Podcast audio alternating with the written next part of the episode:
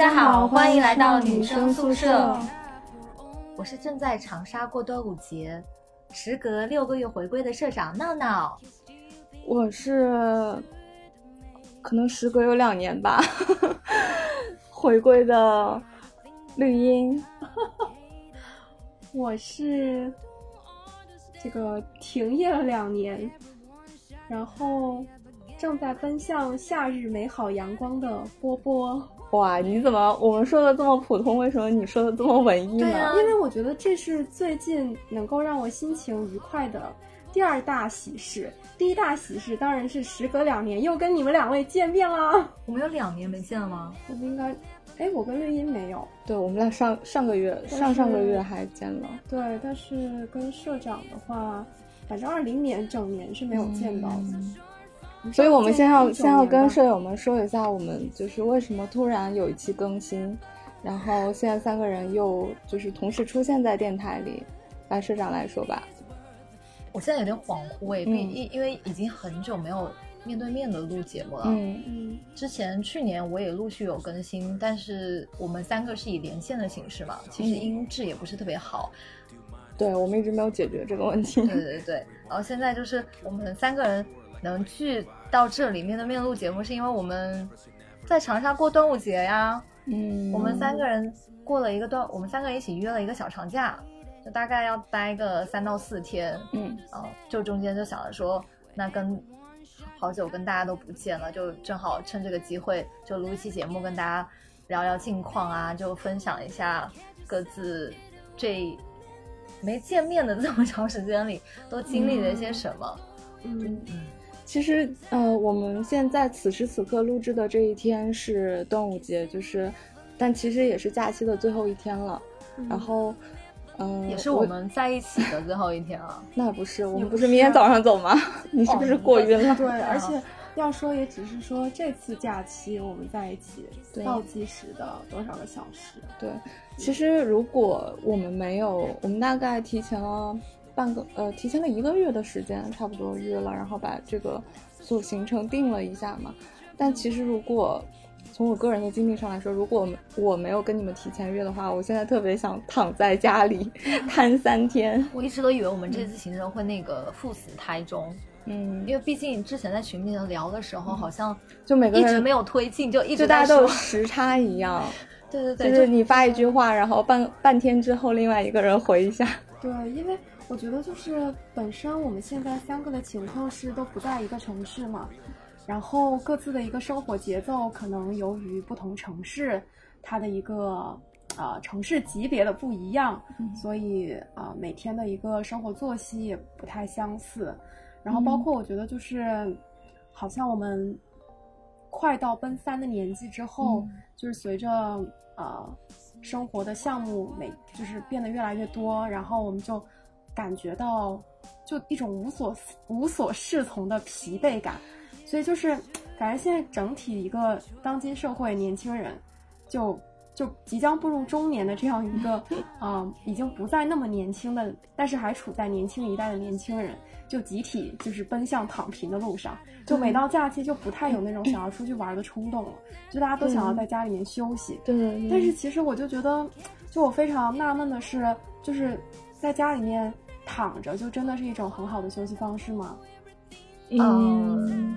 其实是这样，就是我就比如说像我们这样出来玩三天，然后又会把时间的行程，就是我跟闹闹是，嗯，每一天早上会就是很早的航班，然后可能就下了飞机就直接去公司，然后就。就是开始了就新的工作的一种。其实我对于我自己这个做法，我感到很诧异，因为就是以前刚毕业的时候，我会觉得直接无缝的衔接，从游游玩到工作，会觉得不会觉得这么累。我就下飞机，我哪怕四点钟下飞机，我也可以直接去工作。但是我现在一想到，哇，我明天五点要起来，然后还要坐两个小时飞机，虽然机场离我公司也挺近的，打个车二十分钟就到，我还是会觉得，那我。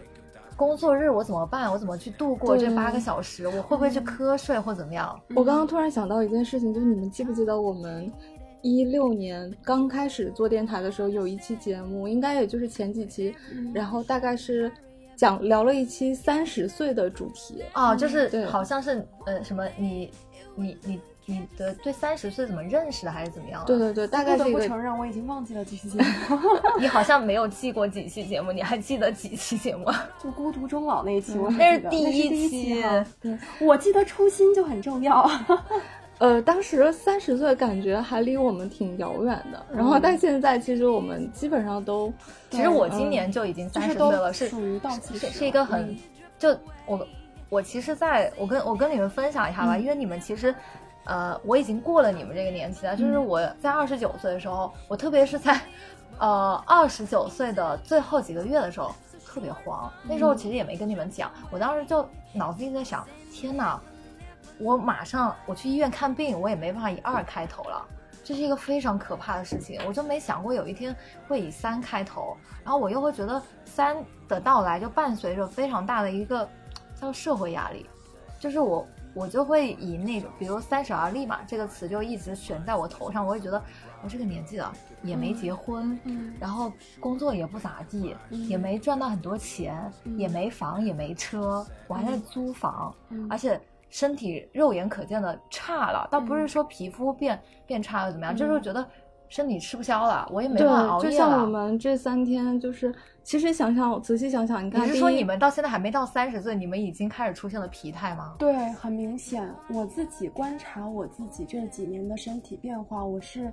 感觉自己从过了二十六岁生日，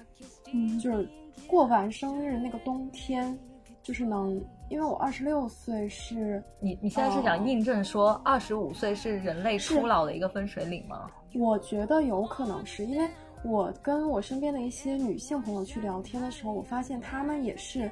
可能主观意识上也是觉得可能自己过了二十五，呃二十六这个年纪，然后身体状况就大不如前。就首先一个标志是熬夜就熬不动了，对，就觉得熬了一天的夜，可能要用一个星期 去弥补。然后其次就是可能说出去玩儿的时候，那出去玩儿，呃，出发的那一刻还是非常期待，但是在回去之前，就至少得给自己留满一天或者是半天的这种喘息。这不就是现在的我们休？整时间？对，然后我我在想，就是嗯，从二十六岁，因为是去年我二十六岁，然后我想是不是也会受到、啊？也会受到疫情的影响？嗯，因为二零年就相当于是，呃，世界停滞了一停滞的一年，对，涉及到个人的生活也是停滞。就虽然，呃，大家说什么，呃，户外的运动转移到了户内，然后大家更关注对于内心健康的一个呃提升，然后嗯对于生活跟工作的平衡，嗯但实际上就是，嗯、虽然从调查数据是这么显示的，但是我觉得就是从身边实打实，包括我对我自己的观察，我是啊、出门的时间减少了。然后我见太阳的时间减少了，我在家里面宅家的时间越多了，但是无形中就是，呃，给我造成了这样一种，呃，维持一年的低气压的状态，然后也会影响到我自己的一个身体状况。你去年的时候还是在上海吗？对我去年的时候还在上海，就是疫情我跟大家更新一下，就是我 今年四月份我又裸辞，因为我上不愧是你，你你之前有在节目当中跟大家说你很爱裸辞吗？好像也没有吧。好像之前就是呃换工作什么的，嗯有提及过吧，哦，嗯，所以我们现在三个人就分属在三个不同的城市，嗯就唯一一个没有离开的是绿茵嘛，还一直都在上海待着。对我就是两年前就去厦门了，大家应该都知道。嗯像波波最近就是回自己的老家了。嗯，对你老家是哪里啊？我老家在湖南常德，欢迎大家来常德吃 常德米粉、常德酱焖鸭，欢迎大家来常德。好了，我不打广告，言归正传吧。嗯我们聊一下，嗯，就因为其实我们这期节目，呃，是想要跟大家分享一下，这算是一个治愈向的节目，因为毕竟这么久都没有更新了，就是还是不想跟大家就是治愈，治愈，就是治疗疗愈疗愈的导致抑郁。嗯。没有，因为确实就是不是很想跟大家说一些很沉重的话题，然后呃，可能首先会就跟大家分享一下现状，然后嗯、还是希望能够带给大家一些就比较比较轻松适适用的解压的方法，因为毕竟现代生活大家压力都很大，又不要给大家再上一些比较而且进入夏日呢，就人心容易变得 浮躁，容易变得就是感觉到天气的闷热，让自己 就处于不开心。然后跟大家分享一些就是我们啊、我们自己经啊、经验总结得来的夏日高温，就是生活日常呃、嗯解压方法吧。嗯嗯，其实那要不就像我绿茵先来。对，像我刚刚说了嘛，我说如果不是提前跟你们约好的，可能会打算在家，就是躺个三天宅三天。对，嗯就是可能因为我跟波波的性格会比较不太一样，他是那种很需要就是去外面走走，对，我要透气。对，晒太阳的。但我现在可能就会我的这个解压方式可能就比较在在家里就可以实现。嗯 对，因为我的近况也是，虽然我还是在上海，但是因为，嗯，前两个月就是也经历了一些生活上的不太顺利的事情，然后主要是职场上的一些，呃，对，然后职场上面也有一些比较大的变动，对，所以导致会我整个人会比较比较累，嗯对，然后，呃，但其实我刚刚说的在家躺三天，其实我也不是真的躺着，我只是需要在家一个比较平和的环境，然后没有没有外界的人来打扰，我可以自己去安排自己的时间。嗯对，然后我大概其实也是从去年疫情的那一会儿，从年初，因为那个时候大家都出不了门嘛，嗯对，所以会有比以前多了很多在家的时间。嗯可能你，比如说像平时下班之后就哦会直接回家，嗯然后周末因为也不会有朋友约出去玩，那可能你周末两天的时间也都会在家。嗯所以，我开始会发现，就是很有一些很不可思议的变化，比如说。我开始喜欢做饭，然后开始喜欢做家务，嗯啊，然后就会，呃，很想去，比如说整理家呀，或者是把一些，嗯，以前可能东西放在一个大箱子里面，可能就不会再打开，对吧？我现在就会很很想要，哎，今天收拾这一个角落，明天收拾那一个箱子，嗯呃，就会在这种事情里面获得一种 心情的平和跟愉悦的感觉。嗯对，然后这个对我来说也会让我很缓解自己的压力。嗯嗯啊，对，我觉得可能绿茵是属于那种，就是需要自己有一个小空间，嗯，然后隔绝掉外面的一些环境，来去进行一些呃就你可能需要一个比较对然后安静的一回个属于自己的一个空，间吧就。是可能因为我们现在很多我们三个互联网工作，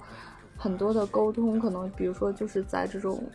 就是沟通会比较多，嗯然后比如说也会用到微信上面这种的，嗯所以我在这种休息日的话，我就会很不想看微信，很很不想收到别人的消息。就非常想要回到村里面断网。对，但是我我在家如果是真的做家务或者是干嘛的时候，我可能就会把手机放在旁边，但是我会开声音，就是还是会怕别人找不到我，嗯但我不会主动去看它，我可能就哦两个小时去看一眼有没有错误的消息，大概这样。嗯对，就会让我觉得，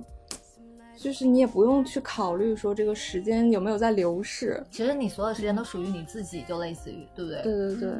那我我其实呃，我好像已经过了你们用的这种整理家务啊，或者整理家里，然后做饭的这种，嗯就获得一些呃解压的一些快感什么的。嗯因为这些在我，因为我刚毕业的时候，其实就，呃，我刚毕业的时候其实二十五六岁了嘛，因为毕竟多读了几年书。我那时候其实跟你们不一样，是我觉得二十五六岁的时候，我精力还是挺充沛的，我嗯我也能够熬夜，因为我我觉得类似于就是刚刚从大学释放出来的那种。哦就是有那时候刚研究生毕业，对，那时候其嗯实也是类似于一个学生嘛。其实我我的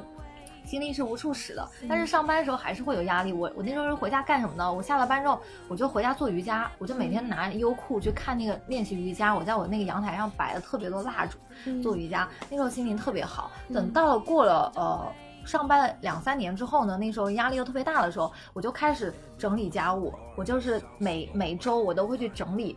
我的衣柜，就是把东西从这挪到那，嗯还有就是比如说我的衣柜空间怎么去设计，我买那个收纳板、隔挡板，这样的时候，我其实从那个整理家务的过程中，我能够获得一种。叫什么自我认可，就类似于，嗯就是哎，我还是挺会规划的，我就是就是相当于是收拾自己心情的一个感觉。等到过了一两年呢，我就开始迷上了做饭，因为在做饭当中收获快快感是什么？是我能够在整理食材当中，我就是我我发现我自己有条理了，然后我也能够有掌控感了，是这种解压方式。到现在已经其实这种对我已经没有任何任何的 刺激作用了。我我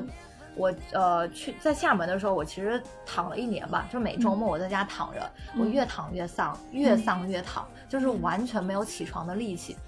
但是每天在床上躺着，眼泪就会不自觉流下来，因为实在是你就会觉得在浪费时间。就当时对我来说，就是躺平就是一种浪费时间，我就逼自己出去走走。我那个时候，呃，把我从这个状况上拉出来的就是去书店，我就在书店一待待一天，就书店那种书香味，还有就是。呃，比较安静的一种氛围，能让我迅速的去沉浸在一个书的情节当中，那时候就特别解压。之后就是书店里头不是会有一些画室嘛，他会教你去快速的去怎么画一张画。那一段时间就是频繁的往书店，或者去去画自己的一个画作，我就。慢慢的，慢慢的，这个压力跟这个丧画作啊，不叫画作，叫什么东西？练习作品。对对对，就是有幸能欣赏一下吗？有，我画了一个龙猫，我真的是零基础，就是特别特别不会画那种，但是我能够完成一个龙猫。我当时就就在就通过这种就是特别需要高度专注的方法，有时候就是就画，其实画画跟读书比那个做菜更需要专注嘛。有时候我我能够就是获得了一种新的。一种体验跟这个解压的方法，就是现在对我最适用的就是这种需要特别投入专注力的。嗯，对，就我现在只能这样了，我已经 到了另外一个对层次啊。那波波呢？你在老家？你在老家？你觉得压力大吗？还是在上海压力大？因为我刚刚听他说了一下，就是他回他老家之后的。现在的生活节奏，我觉得完全就是应该是不只是我，应该是很多当代年轻人都非常向往的一个田园养老式生活。对，就是因为我回老家之后，我现在是裸辞的一个状态嘛，然后我不需要做任何的工作，那我一天的时间完全由我自己支配。那对于我来说，因为我是想把这段时间当成一个以休息为主的状态，所以。我也没有给自己找很多的事情，那我早上就是跟大家报一下我的作息时间哈，我会在早上七点半起床，然后起完床之后呢，我就简单洗漱一下，可能大概在八点半左右出门，我会去公园，就家附近会有一个那种市中心的公园，然后修的就是，嗯，它有一个很很大的荷花池，然后它有不同品种的树木，我觉得就是。在公园待上一个小时，公园就会成为我一日活力，呃，源泉的来源。就它会给我释放无穷无尽的内力。我觉得我就是从公园获取到的一个能量，就非常的万能。嗯，就我觉得去公园散步就是我一天活力的开启。我刚刚有画面了，就是一个年轻人每天早上固定路线从家门口到公园发会呆。对，就是如果你用一个空镜头，就会发现这个人每天都是这种轨迹。是的，是的。我我脑袋里，你不会去撞树吧？不会，我不会。或者是跳荷花池，这个也不会。就比如说，那你会去跟着那种阿姨大妈去跳广场舞吗？我会去观察他们。就是比如说，因为公园很大嘛，然后在公园不同的区域就会有穿着不同衣服的阿姨们，他们在练，就是因为会有不同的团体嘛。哦，然后比如说有的阿姨她是练太极的，然后有的阿姨是练瑜伽的，有的阿姨是早上就是跳那种就是比较呃温柔一点的舞蹈的，然后还会有就是大爷，呃但是没有遛鸟的大爷，那大爷在干嘛大爷在散步，哦，然后或者就是在呃做一些筋骨的拉伸。大爷在散步，波波也在散步，对我在散步，我一般就是会散一圈，散一整圈，一整圈走下来可能需要个二十分钟这个样子，然后我走上两圈，然后再坐一下。之后我就会去观察，就是，嗯，就有晴天的时候我会出门去散步了，就是雨天的时候我就会我就会心里觉得啊，我这一天的阳光就就丢失了。那你会心情不好吗？对，我就会心情稍微啊减减少个百分之五十。那雨天的时候在干嘛呢？不能出门。雨天的雨天的时候不出门，我就会在家里面，就是啊，先说完晴天吧。嗯，就晴天散完步，然后我有时候就是会看到早上去除草的那些除草工人嘛。然后就是我也会去拍一点这种小花絮什么的，就反正每天我都会去观察一下公园里面有一些什么让我感觉到新鲜的东西。嗯，然后散完步了之后呢，我就会啊回到家，那个时候可能差不多是十点十一点的时间，然后我就会开启上午的阅读时间。呃，我然后有就是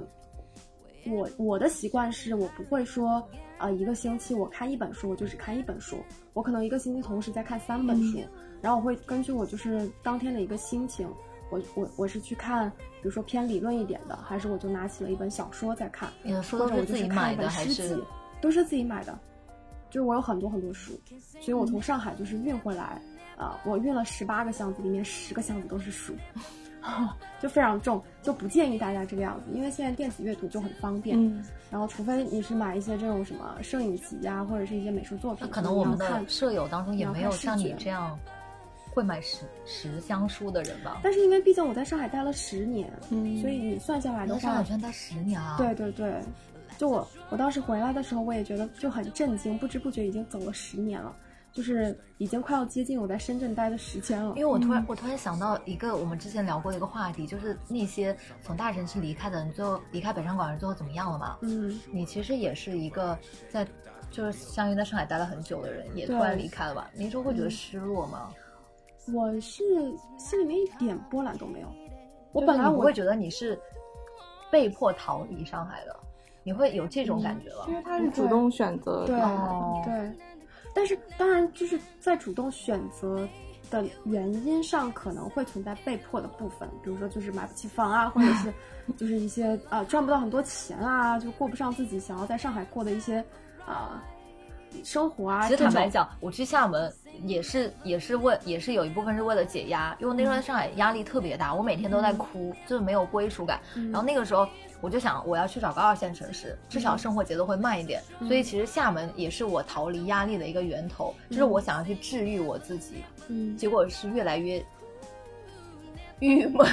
但其实我现在就是觉得，如果说呃过不好自己本身那个呃个人的小生活的话，你不管在哪个城市，对对对你不管是换什么大环境的话，其实还是会过不好的。对，其实是你自己的心理因为造成的。自己是一个很不稳定波动的状态。嗯所以我现在回来的呃这段时间，我就是在去调整我自己，过一个适合我自己节奏的，然后每天很有规律的生活。然后我是过完上午的阅读时间之后，我就下午会去主要练瑜伽，然后瑜伽就是比如说十二点半我会去练，然后如果是十二点半课我不想上的话，我会去练三点钟的课。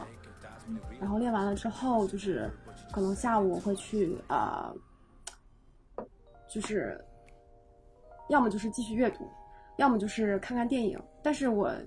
我觉得我可能更喜欢看纪录片，所以我现在基本上就是在看一些纪录片。那你推荐一下吗？然后再找纪录片就万一有啊，那就推荐就是啊，我最近看的那个呃《城市二十四小时》，二十四小时城市好像是央视拍的，我我非常推荐这这部纪录片。嗯，就是一个城市的二十四小时是什么样子，是吗？对对对，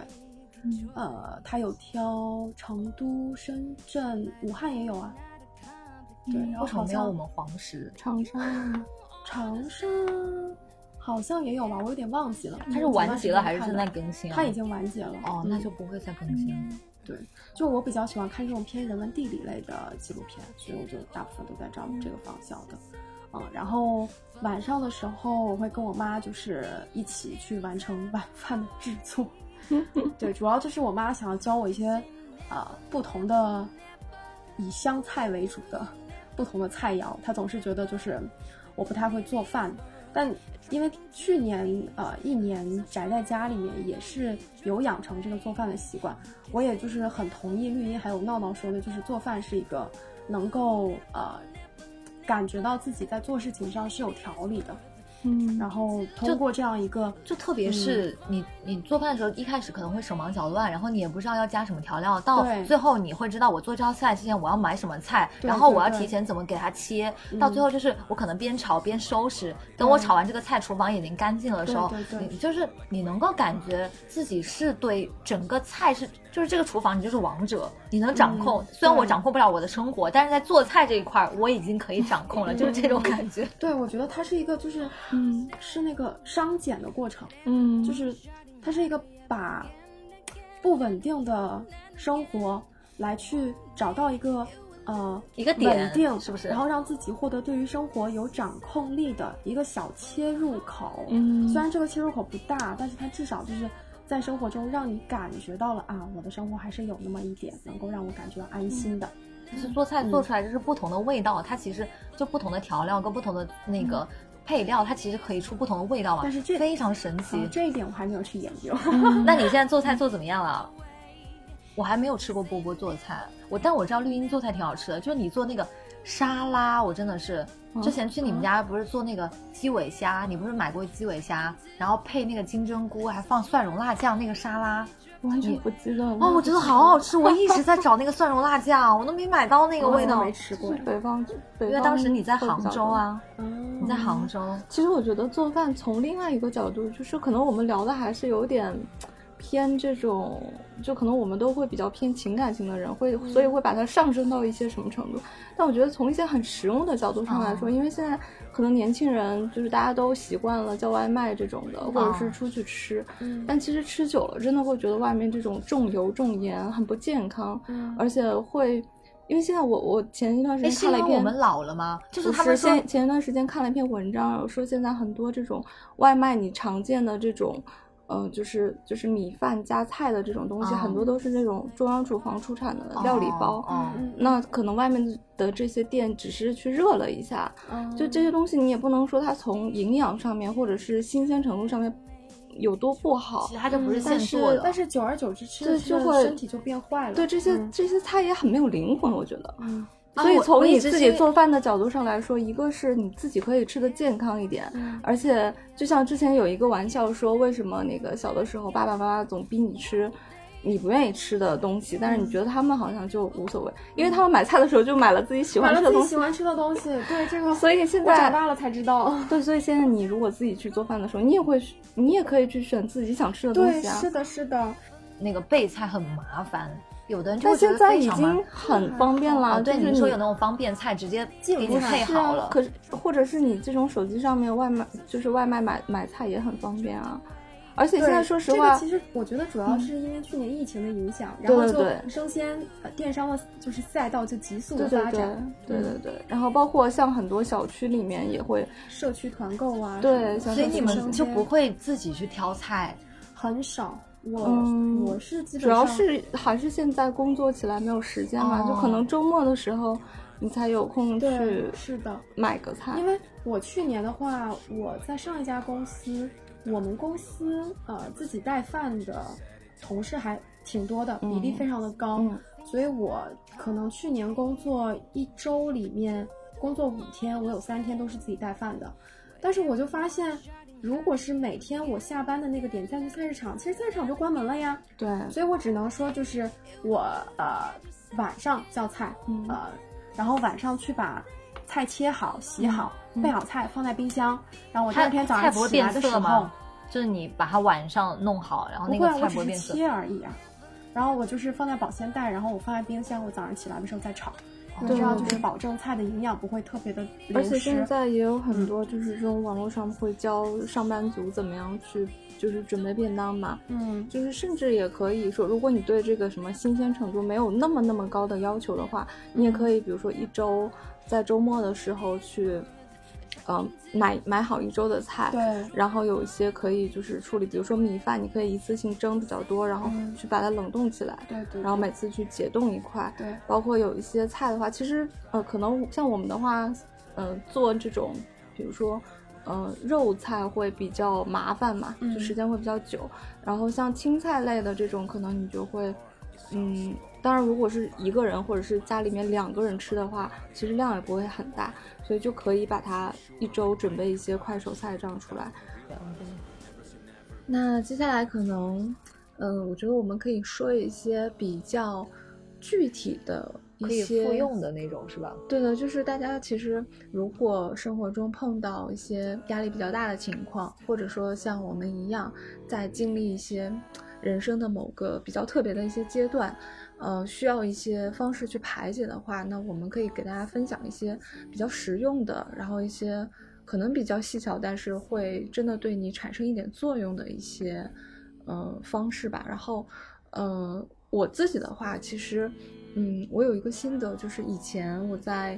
比如说自己很忙很累的时候，然后当你这一天终于结束了，躺在床上，你想拥有自己的时间。呃，这个时候你可能就会想去无聊的刷刷微博、刷刷短视频，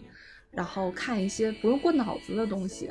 对，这个是以前我可能不太理解，通通过这些东西获取快乐。但是当我 有这种时刻的时候，我就会理解。但后来我发现这些东西其实还是不太会本质上去缓解你的焦虑。所以，呃，我觉得现在更就我睡前更会去看一些，就是比如说豆瓣和微博上面的一些我们同龄人的，或者说这个世界上其他人正在发生的一些故事。有的时候好像你。嗯，只说的那个不是很道德的一件事情，就是有的时候看到了其他人更惨，或者是更一些不尽如人意的一些故事现状，你就会觉得说，好像自己其实还是幸运的那一个。对，就是这些东西，你可以去，嗯，怎么说，就是更多的去了解这个世界，更多的去了解其他人，你反而就会觉得自己好像没有那么重要了。对，这是一个，我觉得可能是这种，嗯。目光上面的一个视角上的一个转换，对。然后另外的话，其实呃，像现在可能年轻人，我们这次来长沙也发现嘛，长沙的大街小巷都是密室、剧本杀、狼人杀的这种场馆，就非常非常多。我觉得比我在上海看到的还要密集，还要多。对，其实现在，比如说你周末的时候，可以去跟你的朋友们或者是陌生人，就去玩一些这种。线下的桌游，然后可以让你沉浸两三个小时，或者是四五个小时。就这个时候，你远离手机，然后远离现实中的一些，呃，人际关系啊什么的，就沉浸在你的角色里面，沉浸在一个剧本里面，就可能也会让你，嗯，有一些放松的感觉吧。对，这是我的两个我的心得。就算了，不要说这么这么丧的那个结局。就是我之前也玩过一个那个陌生人版的。狼人杀就是想认识些新朋友，后玩完之后发现更寂寞了。但狼人杀其实不太适合完全陌生人玩啊？是吗？对，因为它狼人杀本来就是通过一些你的这个平时表达呀，就是就是你熟人会更好玩一点，不然陌生人我不知道别人是什么情况，我可能光用来记人名、记脸啊，就可能会花费我一些精力。但是熟人的话会好一些。但像剧本杀、密室这种。密室可能也需要熟一点，那呃剧本杀可能会好稍微好一点。就我今天密室是熟，是陌生人之间可以熟的最快的，但是狼人杀跟剧本杀就不太行，很容易撕起来。所以如果说 如果说那种就是很怕跟陌生人相处的那种，什么叫社恐，就还是不太建议后者啊，就是可以去密室玩一下。然后我这边。呃，我这边主要就是一些情绪上的压力吧。如果就是有人跟我有室友跟我一样的话，就也可以就是照着我方法去做。因为我是属于那种特别容易焦虑的人，就是我看到什么都能引起我的焦虑，并且我有时候还睡不着觉。然后我这个时候，我找到了几种特别有效的方法，就是在我当我特别焦虑、特别静不下心来的时候，就是我会去回顾我今天干了什么。然后我会去把它写下来，写下来的时候，我句子就是我今天干了什么，从这件事上我起到了什么积极的作用，或者是这件事情对于我来说有什么好处，我就会这样的去增强自己的自信心，然后就是缓解我的焦虑，因为这个焦虑也来源于我经常习惯性的自我否定，所以这个方法其实挺管用的，就是不停的去静下心来去写。完了之后，就找出对自己有益的一个部分，去不断的强化自己的一个自信，呃，也算是锻炼自己的内在吧。然后另外一个对我真的是特别特别有效的一个方法，就是去健身。呃，嗯，对，健身虽然要花很多钱啦，如如果说如果说不是说特别想要去塑形，或者是或者是要锻炼自己身材的话，你就单从改善自己的一个很荡很 low 的一个情绪的这个。这个来来讲的话，其实健身是一个最快的方法。你你可以去上一些团课，就是那种特别便宜的，可能一节课也就是二三十块的，就跟大家一起去跳个舞啊，跳个尊巴呀，或者是练个瑜伽呀，或者是练个拳击啊，就这种就不需要私人教练的这种特别贵的花费。就你，你就信我，就流一节汗，就专注那五十分钟到一个小时时间，你就好好的跟着老师去做动作，哪怕你做特别的烂，哪怕你特别的不平衡，哪怕你就是手脚特别不协调，你只要流了汗，然后你专注在这个过程当中，你会逐渐的去认识你自己，去了解你自己，特别是你会去慢慢的感知你自己的身体，你能做什么，你不能做什么，你在这个运动当中，你能感觉到你自己的一些。就是感官嘛，也在一些也在进化，也在进步的时候，真的会非常的快乐，就是那个情绪会一下子消失，就是这个压力真的，可能做之前有十吧，但是上完一节课之后，我可能只就减到了二，非常快乐。我觉得大家可以去试一下，就如果真的不想进健身房，你也可以就是像那种，其实我现在觉得广场舞也挺好的，虽然我没试过，但是我觉得像我是一样的。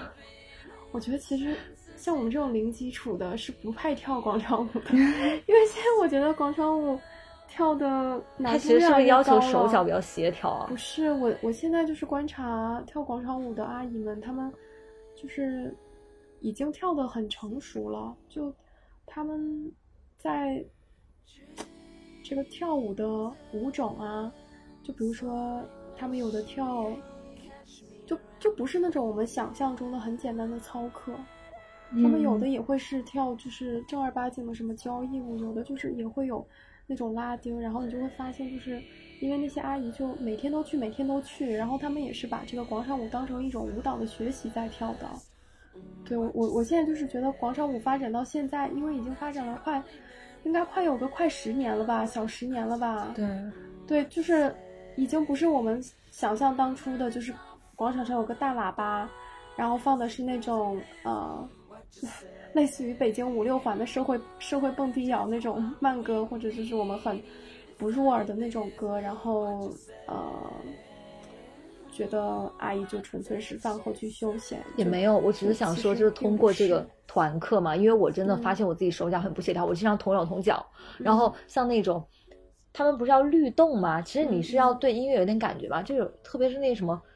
推胸啊，还有什么推胯这种，我真的是不行，就觉得自己特别僵硬的时候，我们我们健身房的阿姨哇，真的柔软，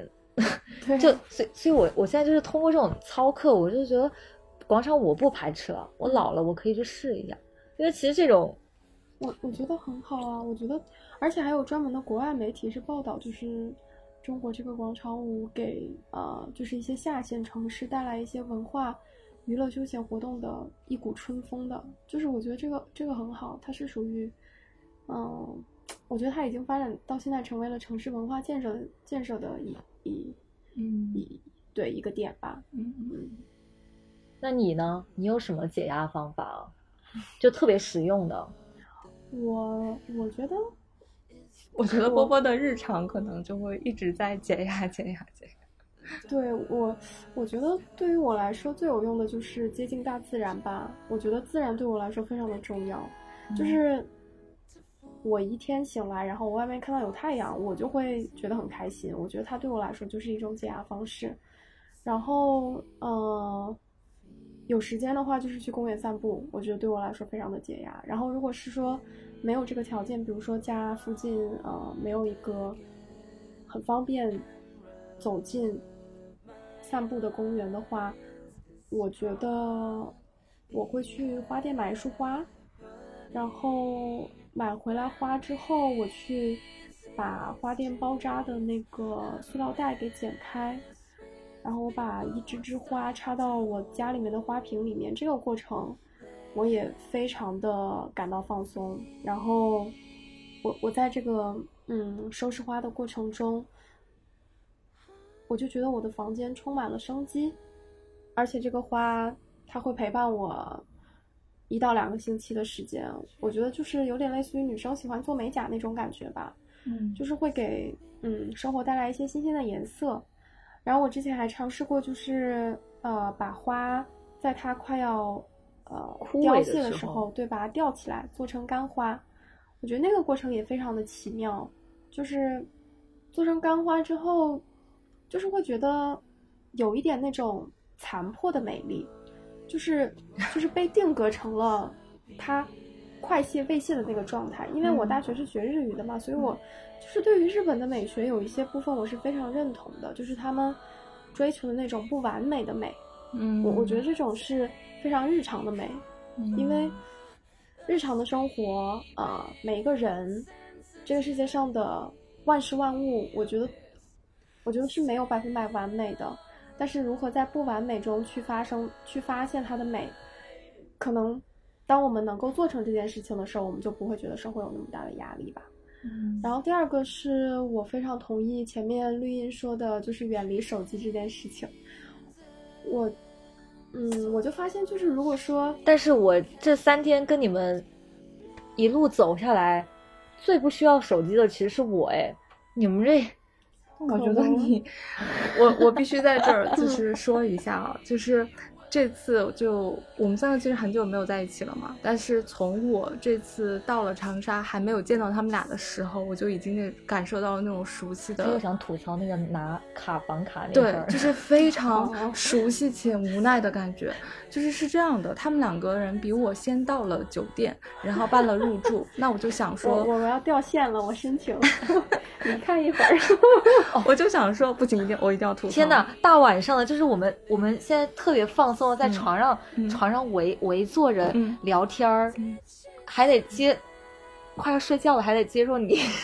我没有，我没有，我现在并没有想指责你们，我只是想跟舍友们分享一下。分享一下我们有趣的经历。对，因为刚好你提到了自己不需要手机这件事情，就是是这样的，他们两个办好入住了之后呢，我想着那我不我不办了，但是可能我上来刷那个电梯的时候，就是可能没有办法刷，但是我到的时候呢，刚好就是前面是有一队人的，我就想着上去，那其实我就是他们刚好刷的跟我们住的其实差了一层，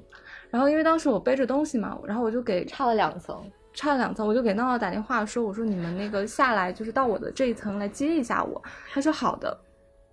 结果我就等了大概有十分钟吧，然后看到了至少有四次那个电梯从我们那个楼层下来，结果也没有看到人。然后打他们电话就是发微信都没有回，打他们两个人的哦，我以为他们应该就是一个人出来接一下我。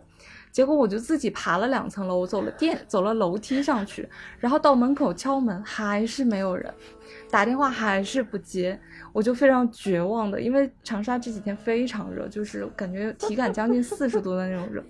我就非常绝望的坐在了门口，我也不知道发生了什么。就是没有想到我们的电梯就是那个房卡没有办法刷到你那个楼层，是第一个。然后第二个是呃两个人都没有带手机，我跟波波把房把房卡拿出来关上房门的时候，我我其实问了一句，我说要不要带手机啊？然后我们俩就突然问完之后就说，哎，不用带，不用带，直接下去吧啊，。明明是我说的好啊，是吗？那是我说的，不用带吗？这不重要。就反正就是大家就不会觉得，就没有想到这个这个上下楼的事情那么复杂，而且我们又坐又我们现在的那个酒店电梯又像重庆那种对对对那种一样，哇，等一个电梯要等半个小时，然后下去又很难的那种状况，所以就是种种特别特别特别不我必须，但我必须要说的是，确实在那一刻，我觉得好像是因为啊、时隔两年又见到了闹闹，然后呢，嗯，是咋地？就早上智商掉线了。对，早上又坐了两见到个我就智商掉线，两个小时的车，然后来到了床什么上，鬼？我就觉得好像那一刻有点恍惚，然后我就觉得，就是那个时候我我连我要跟闹闹说什么，我我在脑子里面我还在不停的在那儿想，我好想把这一段剪到最前面，我觉得好欢乐。然后所以就是，然后马上绿茵又打电话说，就是要我们下去接一下他，然后那个时候我我就感觉我的脑子里是一团浆糊，就是我我的我的 A 面还在想着，我要先啊、呃把我跟我跟闹闹的见面这件事情给。就是把它处理好，我还在想我要跟他说什么，展开我们、呃、你已经跟我讲了很久的话了，你跟我说你不知道在跟我说什么，但是真的是真的，就是那你跟我是真的有这样的感觉。那你跟我讲话是在跟我只是在我只是在跟你客套那个时候。我真的震惊了。他跟我讲了半个小时话，他跟我说他没有灵魂，在跟我客套。对，是真的。那个时候我都不知道我要跟你说什么，然后我就拼命的在跟你找话题，然后，然后绿茵突然让我们下去接他，然后我今天晚上最伤心的应该是我吧？我真的，你居然在跟我客套，搞了半个小时。哦，我我我其实真的没想到，就是短短的下去接你这件事情会产生这么多戏剧性的这个转折，跟是，而且重点是他办了，他办入住的时候，他居然自己没有再去拿一张房卡，完了之后，我我们要出门的时候，他特别着急，他说：“哎，我没有房卡，那我怎么一个人待在屋子里？”没有房卡，你不能待在屋子里吗？其实这一点我也有点懵，可是没有我以为他房卡的话，屋子里就断电了。断电的话，屋子里就是一个高温的蒸炉。好了，吧这件事情到此为止。就是我只是说，嗯，但是但但是是这样的就是在我们上楼的时候，就是我们去千辛万苦去到了十楼，而且我一直呼喊绿茵的名字，我发现没有回应我的时候，我们担心的事情就发生了。因为我们在一楼的时候就想，绿茵可能很有可能已经自己走到了我们的十二楼，没想到在我们打开十楼的这个电梯口的时候，就已经，嗯，这个我们担心的事情就发生了。但是在见到你的那一刻，还是很开心啊，非常的好了，可以了，这个话题结束了。然后，嗯、那其实今天呃，真时隔这么久跟大家分享，然后是不是熟悉的感觉？变了。我我们三个 讲发现，我们合照的时候，对自己的颜值都做出了憨憨的评价。这不挺好的吗？越活越年轻啊！啊，多好啊！好了，那我们今天其实嗯聊了很多关于解压的这种实用和不实用的小技巧，就希望能够对大家有所有所帮助吧。就毕竟，因为其实其实我觉得最近有在群里跟我们是有互动啊，就每个人或多或少的也会讲到自己的压力啊，特别是那种呃年龄增长所带来的那种社会上施加的压力，所以就觉得有必要跟大家去做一个积极的分享，然后去去去去去讲一下去怎么怎么去疏解这种压力。毕竟人活着嘛，就是要开心呀，是不是呀，绿茵？嗯，绿茵非常没有灵魂的回了我一句：“天呐，我现在我现在在这个档口，我突然特别想跟大家疯狂的安利长沙，就大家有空真的一定要来，因为真的非常的好逛，茶颜悦色也很好喝，又很便宜，就真的没有想到人均居然五十可以搞定一顿，真的很好吃。就如果大家金钱允许的话，出去旅游吧，也会非常的解压。就当你看到，就当你看到你旅游回来的那个账单的时候，那压力可能会更大吧。好，那今天的节目就到这里吧，算是我们三个人时隔两年，嗯，然后我这边突然快闪的一期，对对对对，突然诈尸的一期，就算是给大家的那个端午节小福利。嗯，对，因为我们这期录录制就是在端午午节假的，期，还是当天，就端午节当天。对，然后我们正在长沙进行我们的女生宿舍端午节相聚，然后我们的节目其实还是会不定期的去更新。对，我觉得现在跟室友的就好像怎么说，就是嗯，变成了一种像那种遥远的朋友的感觉。熟悉的就是虽陌生人，然是不是熟悉的陌生人，倒也没有这样，就是感觉 像是嗯，怎么说，就是就其实你的在不同阶段的以前的朋友或者是同学，大家也可能。并不是这种日常会聊天，然后会哦很熟知彼此近况的这种关系，但是可能就会不定期的大家在一起聊一聊，然后可能了解一下彼此在经历过什么东西，对，所以，嗯，我觉得这种感觉也挺好的。然后，当然也不排除说某一天我们会、嗯、定期有一个什么样的方式在，就是可以重新跟大家建立起这种连接。对，我觉得是这样。嗯我觉得就是祝大家夏日愉快吧，嗯，就是避免中暑，多喝一点绿豆沙。对，长沙真的好热啊。对，好了，那我们注意防晒。对，就跟大家说说声再见吧。然后这个再见得，这个再见，我觉得是一定会再相见的。对，好了好了，那那大家就晚安吧。嗯嗯，拜拜拜 What did she say? Rinse and notes keep falling out your mouth. Out. Speak no feeling no. I don't believe